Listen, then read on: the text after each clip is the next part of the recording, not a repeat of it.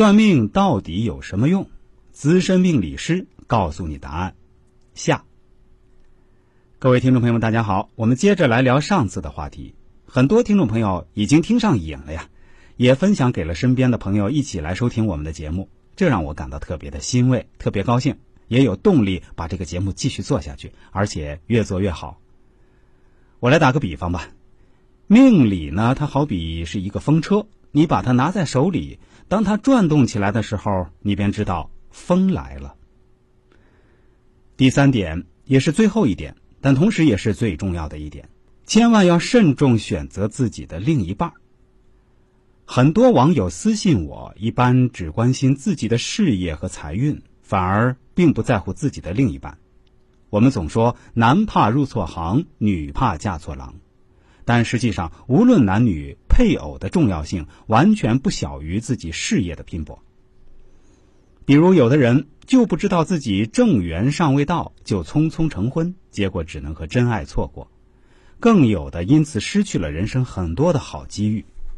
要是企业家王石没有他的第一任妻子的家庭背景支撑，也不可能让万科早年在南岳拿下了那么多低价地。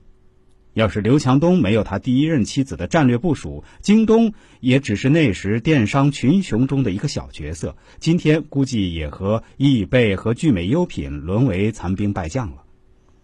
古时候之所以男女未见都要先配八字看面相，就是因为男女两人八字面相合不合，真的太重要了。我怕今天的节目内容不够长，所以再给大家分享一点关于面相学的知识干货吧。那就是不适合交往的男性面相。第一，面相鼻强耳弱的易出渣男，配合耳朵轮廓薄弱，这种男人出轨的概率更高。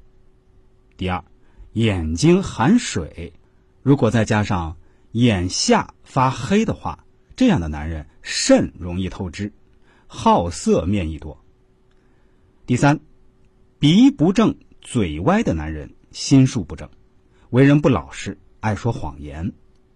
第四，尖嘴猴腮、眉毛压眼的男人，如果眉间距太窄的话，则心胸也必定狭隘。第五，面相颧骨太突出，再加上眼凶的。眼迷糊的男人绝对不适合交往。